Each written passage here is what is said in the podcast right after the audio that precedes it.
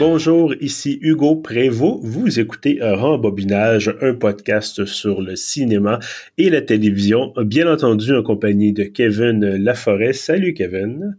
Salut Hugo, ça va bien? Ça va bien toi? Oui, super.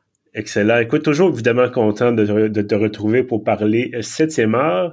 Euh, aujourd'hui, épisode numéro 65. Tranquillement, pas vite, là, on approche euh, des, des, des, 100, des, 100 épisodes. Éventuellement, je me dis, je pense que je l'avais mentionné peut-être au dernier épisode. on, va, euh, on va faire quelque chose de spécial, mais bon, on n'est pas là évidemment encore, peut-être en 2023. Euh, en attendant, euh, on a évidemment de quantité de films dont on, va, dont on peut discuter, euh, évidemment constamment des nouveautés. On peut déjà, je pense, affirmer qu'on va parler du Festival du Nouveau Cinéma. Ça commence bientôt à Montréal.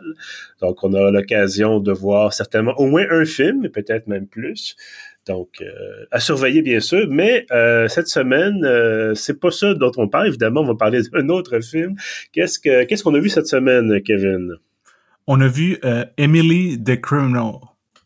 Effectivement, Emily the Criminal euh, mettant en vedette Aubrey Plaza et euh, ça sera très intéressant de parler euh, d'espèce de, de revirement, ben, pas un revirement de situation, mais disons un changement de style pour Madame Plaza qui est habituée évidemment des rôles euh, en comédie, des films voilà, des comédies, des films. Elle a joué aussi dans Parks and Recreation, donc beaucoup beaucoup de choses de de travail, donc voilà, de, de, de, boulot dans des, des productions euh, humoristiques. Mais là, évidemment, c'est un drame, donc euh, euh, il n'est pas du tout question de, de, faire des blagues ou de faire de l'humour, comme c'était notamment le cas dans Spin Me Round, qui est un autre film qui est sorti cette année, dans lequel elle joue, bon, pas le rôle principal, mais un rôle quand même de soutien assez important.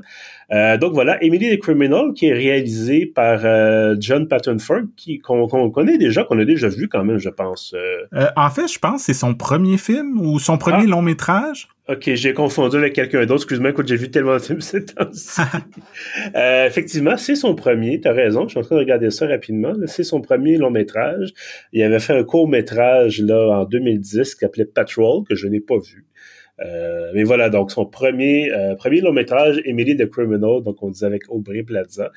Euh, est-ce que, ben écoute, sautons peut-être dans le vif du sujet avant de faire peut-être un, résumé. Là. Je, suis d'ailleurs tout de suite curieux de t'entendre. Est-ce que tu as aimé Emily the Criminal?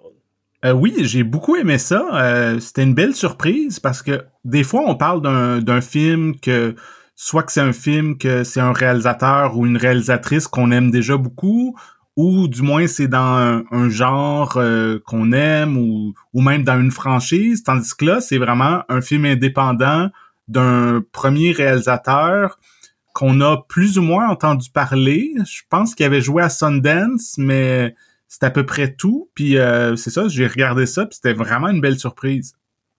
Non, effectivement, je suis assez d'accord avec toi. J'ai apprécié. Euh, J'avoue que, bon, je pense que j'avais vu la bande-annonce. Je trouvais ça intéressant et je, je j'étais pas certain où ça s'en allait. Je t'avoue que je, regardais le film, je me disais ok, il va peut-être se passer telle ou telle chose. Euh, là, évidemment, ça c'est un film qui est tout neuf. Si on veut, ça sent encore le, ça sent encore, j'allais dire l'usine, mais c'est pas une voiture neuve. Là. Euh, mais bref, donc c'est un film, un nouveau film, donc évidemment, on va tâcher de ne pas trop euh, vous divulgacher les, les, les, revirements du scénario. Mais euh, bref, c'est ça. Donc, je pensais que ça s'en allait vers dans une certaine direction. Finalement, c'est allé ailleurs, euh, de façon très intéressante, je trouve. Et donc voilà, ça donne un film qui est euh, assez surprenant. Moi, j'ai été, j'ai été agréablement surpris, et je pense que c'est, évidemment, on est là pour en discuter. Donc, euh, mais peut-être avant, c'est ça, avant de se lancer là-dedans, si tu me permets, je ferais peut-être un résumé euh, de l'action, donc oui, euh, Emily the Criminal. Euh, ben, c'est l'histoire d'Emily, hein, ça, ça surprend personne. Donc, Aubrey Plaza qui joue euh, une femme qui a des petits boulots, qui a un casier judiciaire, supposément qui a été condamnée pour agression. et d'ailleurs, ça, c'est pas du tout un divulgateur, mais elle essaie de passer des entretiens d'embauche pour avoir de meilleurs boulots parce que là, elle est livreuse pour une compagnie qui fait du, du un service de traiteur et euh, elle a de l'argent à payer, des dettes d'études à payer, tout ça, et elle n'arrive pas à payer ses dettes parce qu'il y a l'intérêt qui évidemment euh, vient avec ces dettes-là, et euh, se fait conseiller par un de ses collègues d'appeler un certain numéro. et de fil en aiguille est amené, bon évidemment le titre le dit, à commettre des actes criminels et de plus en plus donc à, à s'enfoncer dans ce milieu euh, euh, ce milieu criminel là euh, et ça a des conséquences évidemment assez dramatiques là au, fil du film.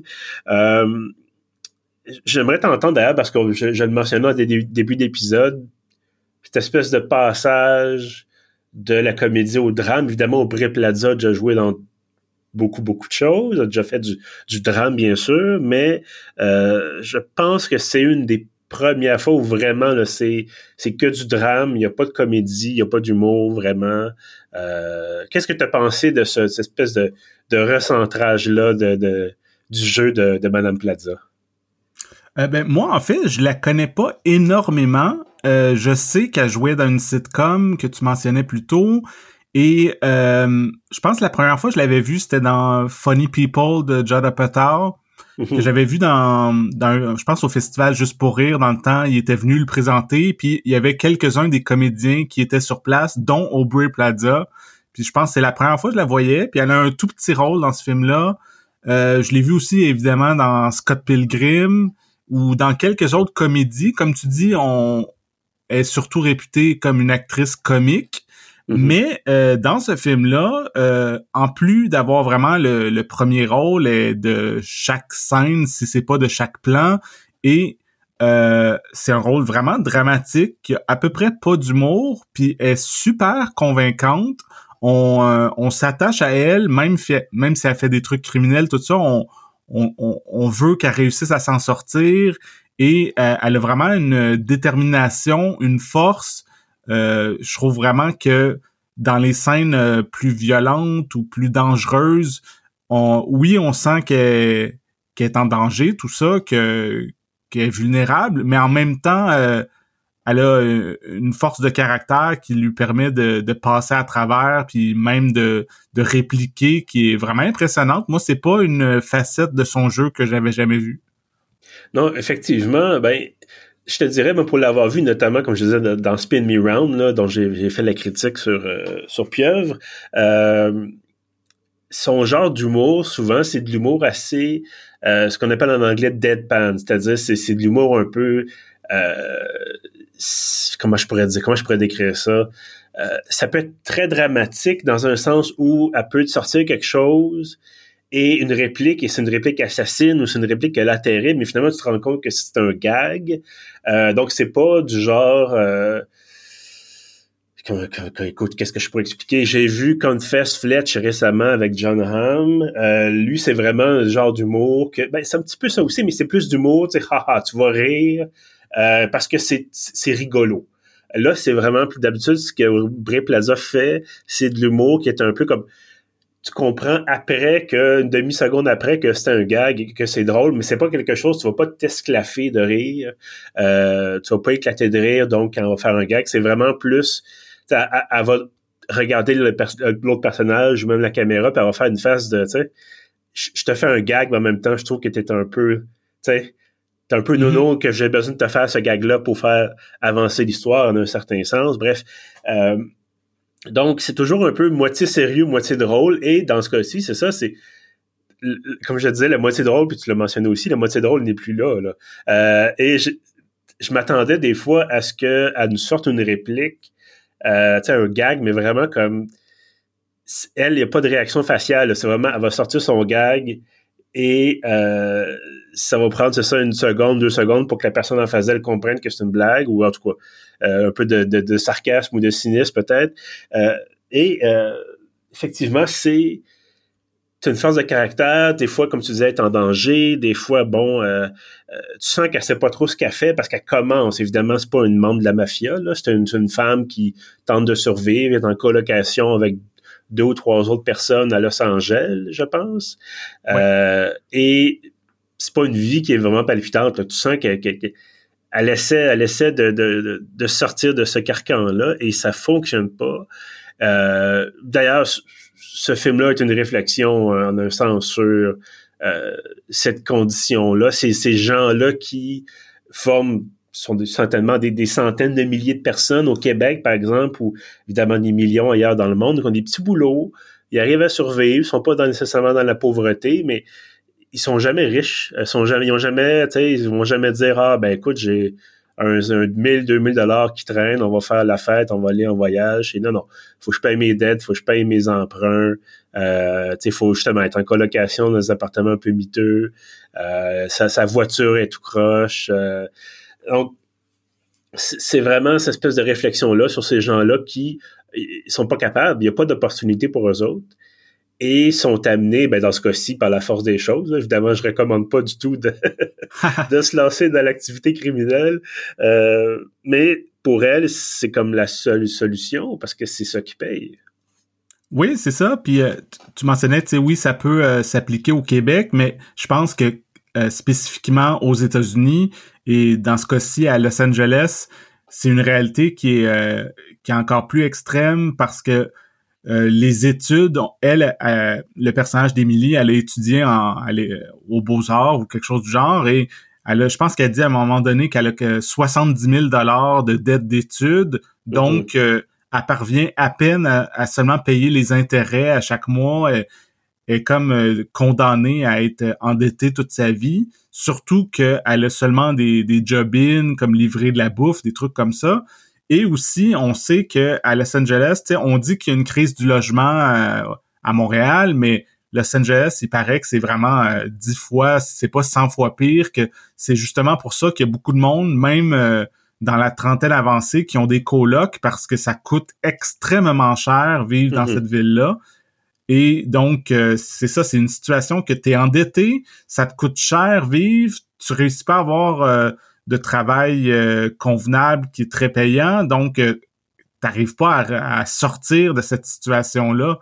Et euh, c'est ça, comme tu dis, on recommande pas du tout de, faire des crimes, mais dans le contexte du film, sans le justifier, on comprend quand même pourquoi elle mm-hmm. accepte de participer à, des fraudes de carte de crédit au départ et des trucs comme ça, parce que, tu sais, souvent dans les les films de gangsters, ce qu'on remarque, c'est que euh, soit que c'est un truc familial, comme dans Le Parrain, ou dans, mettons, dans, dans Goodfellas, euh, c'est comme un peu une l'aspect de, séduction du monde criminel que ah les, euh, les gangsters ils ont plein d'argent, tout le monde les respecte, c'est c'est presque à moins de te faire tuer et tout ça éventuellement, c'est le fun d'être un gangster, t'as vraiment un beau mode de vie, mais là on n'est pas à ce niveau-là, on on, demeure comme un peu dans, dans la classe ouvrière des criminels. Mm-hmm. Donc, euh, on fait des petites fraudes, on fait des magouilles, mais c'est pas euh, c'est pas des trucs on est millionnaire du jour au lendemain. Ça reste encore dans la survie, comme euh, c'est comme un peu l'extension de, de faire des job mais c'est des trucs criminels.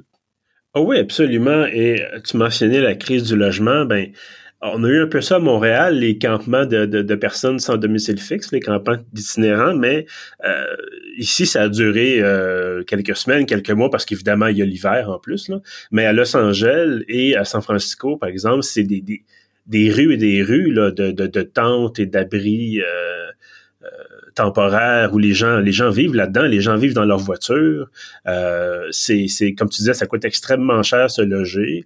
Et euh, mon impression qu'on tu sais, bon, New York, c'est la même chose aussi, par exemple. Ou, sauf que je pense qu'encore une fois, à New York, ben, il y a l'hiver, il y a peut-être pas la place non plus dans la ville, vu que c'est beaucoup plus dense pour installer des tentes.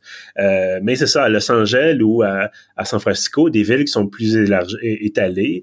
Euh, ben c'est ça. Tu t'installes une tente ou tu t'installes un abri de fortune ou tu vis dans ton auto, dans, ton, dans ta roulotte, euh, parce que ça coûte encore une fois extrêmement cher euh, de vivre. Et c'est ça, l'idée, euh, j'avais cette réflexion-là récemment, je suis pas le premier à l'avoir évidemment, mais que ça coûte plus cher être pauvre que d'être riche. Dans le sens, bon, je te donner un exemple vite vite, tu t'achètes une bonne paire de souliers, ça va coûter peut-être une très bonne paire de souliers, deux ou 300 dollars ou même plus, euh, et ça va durer 10 ans si tu l'entretiens comme du monde. Ben, si tu achètes une paire de souliers à 30 dollars, ça va durer un an. Donc, ultimement, ça va peut-être te coûter plus cher en paire de souliers si tu en achètes une par année que si tu en achètes une par dix ans et que tu en, prends bien soin. Euh, fait que bref, tu as tout à fait raison en disant que bon, c'est ça, c'est une question de survie. Euh, et c'est vrai que c'est ça, les crimes qu'ils commettent là-dedans, c'est oui, il y a de l'argent, mais on n'est pas dans les vols de banque où il y a plusieurs millions de dollars. On n'est pas dans... Euh, c'est rien de... de, de, de tu sais, sont un, le, type avec qui elle va s'acoquiner, euh, d'ailleurs, on pourrait en parler là, de, de l'acteur qui joue ce rôle-là. Euh, mais ce, type-là, son objectif, c'est pas d'acheter de, une propriété, par exemple aux îles Caïmans, où il n'y a pas d'histoire de compte de banque euh, dans des places un peu louches. Euh, non, non, c'est vraiment, il veut acheter un appartement à sa mère. Euh, c'est ça qu'il veut faire. C'est ça. Son objectif de criminel, c'est ça. donc, encore une fois, on n'est pas dans le je, je vais t'acheter un je vais acheter un diamant à ma femme pour sa fête avec l'argent que j'ai fait dans, dans, dans, le cartel. Là, c'est vraiment. non, non je, fais un petit peu de fraude ici et là, puis euh, voilà. Ça, c'est ça. Puis le, personnage d'Emily, elle, dans le fond, quelqu'un lui demande à un moment donné si tu avais beaucoup d'argent, qu'est-ce que tu ferais? Puis elle a dit, ben, je payerais mes dettes. Tu sais, oui, je mmh. voyagerais un peu, nanana, mais sa grosse motivation, c'est de rembourser ses dettes. C'est pas de d'être euh, l'espèce de princesse euh, de je sais pas trop quoi qui, qui mène une vie euh, glamour. Là. On n'est pas à ce niveau-là. Euh, je, le mentionnais quelques instants. J'ai oublié le nom de la personne à qui a sa coquine, mais c'est joué par Théo Rossi, qu'on a déjà vu notamment dans, dans Luke Cage, la série sur, sur Netflix. Oui, en effet. Qu'est-ce que tu as pensé de... C'est lui qui est un peu son... son son caïd. Je sais pas trop comment le décrire. Je veux pas non plus trop donner d'informations sur le film. Mais bref, il joue il, est assez, il est assez présent dans le film et de plus en plus, bon, à mesure que le film avance. Euh, qu'est-ce que tu as pensé de son jeu? Je l'ai trouvé très bon. Euh, je l'avais vu en effet dans, dans Luke Cage à l'époque qui faisait un des méchants, puis euh, mais c'était un rôle plus évidemment comic book, un peu caricatural. Mm-hmm. Tandis que là, comme à peu près tout ce qui se passe dans Emily the Criminal, c'est très organique, c'est très euh, réaliste. On croit à ces personnages-là, au dialogue, à tout ça, et euh, sans être, je pense pas que c'est un, un divulgacheur, mais euh, elle, Émilie et ce gars-là se lient d'amitié. Lui, c'est un peu comme une figure de mentor qui lui montre mm. comment faire les magouilles et tout ça, mais euh, il se rapproche beaucoup et, et je trouve que j'y croyais vraiment. Euh, c'est sûr que c'est dans un contexte euh, de crime et de danger et de tout ça, donc il y a une tension qui, passe à travers ça. Euh, c'est pas juste comme si c'était une comédie romantique ou peu importe, mais quand même, les, je croyais à leur relation, à leur leur attraction mutuelle. je trouve que ça marchait vraiment. Puis c'est c'est dans l'écriture, c'est dans la réalisation, mais c'est beaucoup euh, les deux acteurs sont excellents, puis euh, ils ont une bonne chimie ensemble. Mm-hmm. Non, non, absolument, tu as tout à fait raison. Et euh, je, suis en train de regarder rapidement. Bon, là, j'ai, évidemment, j'ai pas la page de. Je cherchais la biographie d'Aubrey Plaza, je cherchais si elle connaît son âge et j'arrive pas. je pense qu'elle a 38 ou dans ces eaux-là. Là. Ah, voilà. Euh, Effectivement, elle est en 84, donc elle a, elle a 38 ans. Et je trouvais que, je sais pas s'ils l'ont vieilli à l'écran, je sais pas si c'est du maquillage ou c'est juste elle qui est moins maquillée peut-être pour faire ressortir son vrai visage. Euh, elle a l'air de son âge. C'est pas un petit, on parlait de quelqu'un qui essaie de survivre, puis qu'il y a des, beaucoup de gens qui sont coincés dans cette espèce de cycle de, pauvreté, ou en tout cas de, pauvreté relative. Euh, elle a, un, visage fatigué. Tu vois qu'on dirait qu'elle est marquée par la vie. Et encore une fois, je, suis curieux de savoir si c'est juste elle pas maquillée ou c'est elle maquillée pour tu comprends ce que je veux dire là? Mm-hmm. euh, mais je trouve ça intéressant parce que c'est pas tu sais c'est pas des, petits jeunes de 20 ans ou de 18 ans qui disent ah j'ai tu sais je suis à l'école mais je m'ennuie puis ah je veux devenir un criminel euh, je veux faire du skateboard tu sais il y a pas c'est peut-être super réducteur comme vision des jeunes, là, je m'excuse. Mais je sais pas toi ce que tu en as pensé. Je trouve ça intéressant. Je trouvais que c'est comme des gens qui, avaient déjà du vécu. Oui, euh, c'est ça. Le mot vécu, ça décrit bien. C'est vraiment euh, dans le film tout ce qui se passe, tous les personnages, on sent que ils ont pas juste été placés là euh, artificiellement. On sent que c'est des gens qui ont toute une existence derrière eux ou elles que qui a pas été facile dans la plupart des cas. Il y a certains personnages euh, qu'on voit qui qui sont euh, plus à l'aise, qui ont des, des bonnes carrières, tout ça. Il y a comme un, peu l'autre côté, mais les personnages centraux, c'est vraiment des gens. on y revient toujours, criminels ou pas. C'est vraiment la des travailleurs, des gens qui, euh, qui en arrachent, puis euh, c'est ça, on le sent, euh, comme tu dis, même même visuellement, on regarde leur leur regard, leur visage, on sent le, tout ce vécu-là, et c'est ça, ça c'est une bonne question de savoir est-ce que est-ce qu'ils ont ajouté ça à ces acteurs-là pour les rendre convaincants ou est-ce que eux, dans le fond, dans le fond, en eux, ils sont capables de, sans maquillage, de montrer que que, peut-être que dans le fond, eux aussi ont du vécu, même si c'est rendu des gens qui, qui travaillent au cinéma, à la télévision, tout ça. Là? Mm-hmm. Euh, il y a la question, puis je pense pas non plus que ce soit un divulgateur, parce que parallèlement à sa vie criminelle, Émilie tente d'avoir une job. Euh, en fait, elle essaie de voir avec son amie qui, elle, a réussi, en guillemets, à travers une boîte de, publicité, de, de marketing. Euh, elle essaie d'avoir une job et il y a une scène que j'ai trouvée assez marquante. Euh, elle finit par avoir l'entrevue et euh, là, je suis en train de réfléchir, me dire est-ce que ça gâche le film, est-ce que ça gâche le film? Je pense pas. non, non je pense que si tu disais vraiment ce qui se passe dans l'histoire criminelle, qui est vraiment l'histoire principale, là, ça peut un peu gâcher, mais tu sais, l'entrevue de job, je pense que tu peux en parler là. Parfait. Euh, non, mais bref, cette fameuse entrevue, et là, elle arrive et euh, elle a évidemment, euh, s'est bien habillée, tout ça, puis bon, elle, elle espère vraiment, parce que clairement, elle n'est pas heureuse dans cette vie criminelle-là. On s'entend que c'est pas quelque chose de particulièrement joyeux, j'ai l'impression. Euh, et donc, elle arrive pour cette entrevue-là et elle se fait dire que finalement, c'est un stage non payé d'au moins six mois. Et euh, tu tu dis, bon, euh, moi, j'en ai fait des stages non payés. Je sais pas si toi, tu en as fait euh, au, début de ta carrière ou en tout cas peut-être plus récemment. Euh, mais un stage non payé, tu dis, bon, ben, quand aux études, ça va peut-être, là. Mais six mois, c'est extrêmement long d'abord. puis ensuite, de dire, tu sais, tu arrives dans, un, dans une boîte, tu as 30 ans passés, puis on te dit, ah, on va te prendre à l'essai non payé pendant six mois. Puis tu dis, voyons donc, c'est complètement absurde. Là. Puis d'ailleurs, il y a un personnage d'Émilie a à peu, près la bonne réaction, c'est-à-dire qu'elle qu pas les nerfs. Euh, oui, mais, mais j'ai trouvé ça, encore une fois, ça, vient renforcer cette, idée-là de, deux systèmes. Là. Oui, c'est ça. Puis euh, l'affaire aussi, c'est que c'est un stage euh, non rémunéré pendant six mois et en plus, c'est à temps plein. Et c'est ce qui est illogique, mais je sais que ça arrive dans la vraie vie, mais moi, j'ai justement, j'ai jamais fait de, je crois, euh, à moi je me souviens pas de, de stage euh, de ce type-là. Mais à la limite, si tu es aux études, que euh, tu es un jeune, tu restes chez papa, maman, t'as pas tant de dépenses, ok, tu peux prendre un, petit stage que t'es pas payé. Mais quand tu es euh, une personne adulte euh, dans la trentaine, tout ça, tu as des responsabilités, tu as des comptes à payer. Donc, à moins d'être indépendant de fortune et de te chercher une job pour le fun, euh, tu peux pas ne pas euh, avoir de salaire.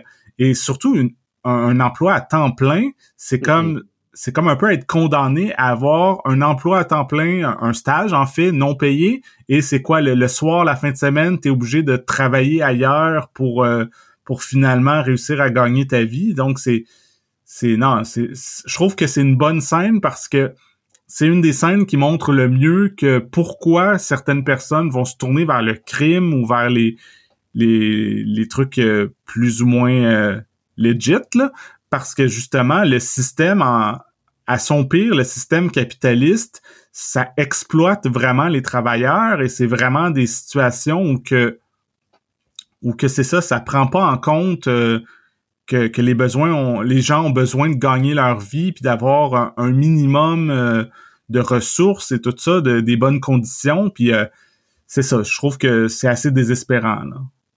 Ah non, je suis tout à fait d'accord. Puis ça me rappelle une offre que j'avais vue passer pour un, magazine assez prestigieux à New York. Et c'était 40 000 par année. New York, 40 000 par année, tu vas pas loin avec ça. Là. Mm-hmm. euh, c'est ici, peut-être, que même ici, ça commence à être, je veux dire, certainement qu'il y a des gens avec, qui gagnent moins que ça qui réussissent à arriver, mais même, même à Montréal, 40 000 par année, c'est pas énorme. Euh, donc, c'est ça, effectivement, les critiques qu'il y avait de cette offre-là, c'était, ben, ça encourage seulement les gens qui sont qui ont papa-maman qui payent les factures ou qui sont indépendants de fortune, euh, parce que sinon, tu n'arrives pas, tu n'as pas le temps de faire ce travail-là, en plus d'aller faire un autre boulot pour boucler les fins de mois. Et les gens en plus critiquaient, un peu comme la, boîte de, marketing dans le film, ils en ont de l'argent, là. C'est pas la question, le, c'est pas un problème. Euh, donc, pourquoi est-ce que tu payes pas tes employés de façon décente sans nécessairement te ruiner toi-même? Mais tu sais, offre, offre des salaires qui ont de l'allure pour que les gens puissent arriver. Puis après ça, certainement, tu vas pouvoir recruter. Euh, sinon, ça fait un peu Hunger Games. Tu sais, tu te bats pour des, des, des, miettes un peu. Là. Euh, en tout cas, ce podcast-là est en train de devenir un podcast euh, socialiste, anarcho-syndicaliste. Non, non, mais je veux dire, un, salaire décent pour un travail qui a de l'allure, je pense que c'est pas trop demandé dans, un, dans les films comme dans la vraie vie. Euh, bref. Euh, dis-moi, est-ce que tu as des choses que tu as moins aimées dans le film? Hum, rapidement, comme ça, il n'y a rien qui me vient en tête. Euh, je trouve que c'est un film qui est vraiment, comme on disait, qui est bien écrit. On croit au personnage, on croit à comment ça se passe. En même temps, c'est super bien réalisé. Pour un premier film, c'est impressionnant. Mm-hmm. Ça me faisait penser un peu au, plus récent film des frères Safdie, comme euh, Good Time puis Uncut Gems. Il y a vraiment le côté anxiogène. Euh, c'est toujours euh, une réalisation, un montage nerveux.